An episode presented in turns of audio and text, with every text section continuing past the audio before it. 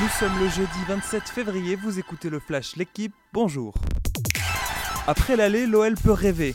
Grâce à un but de Lucas Touzard en première mi-temps, Lyon a réalisé l'exploit, battre 1 à 0 la Juventus de Turin en Ligue des Champions. Les Bianconeri de Cristiano Ronaldo n'ont pas cadré une frappe hier soir, mais leur domination en seconde période a été totale.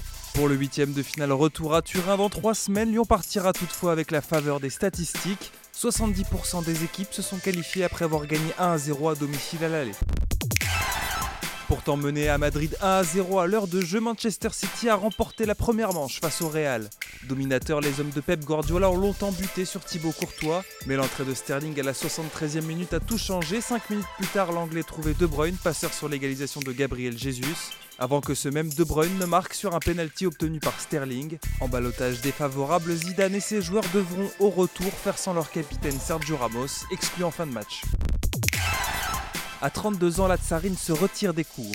Maria Sharapova a annoncé hier mettre un terme à sa carrière. Vainqueur de Wimbledon en 2004 à seulement 17 ans et classé numéro 1 mondial l'année suivante, Sharapova a remporté 5 titres du Grand Chelem, faisant ma base sur les 4 tournois majeurs. Mais la russe condamnée à 15 mois de suspension pour dopage en 2016 n'a ensuite jamais retrouvé son niveau. Fin 2017, elle parvient tout de même à remporter le tournoi mineur de Tianjin en Chine, le 36e trophée d'une riche carrière achevée prématurément à cause de blessures incessantes.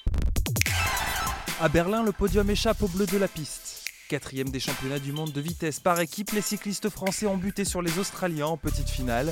Ils ont pourtant amélioré le record de France d'un dixième de seconde, mais cela reste insuffisant à 6 mois des JO. Loin devant, les Britanniques et surtout les Hollandais semblent intouchables. Durant la journée, les Oranges ont carrément battu deux fois le record du monde datant de 2013. Merci d'avoir suivi le Flash l'équipe. Bonne journée.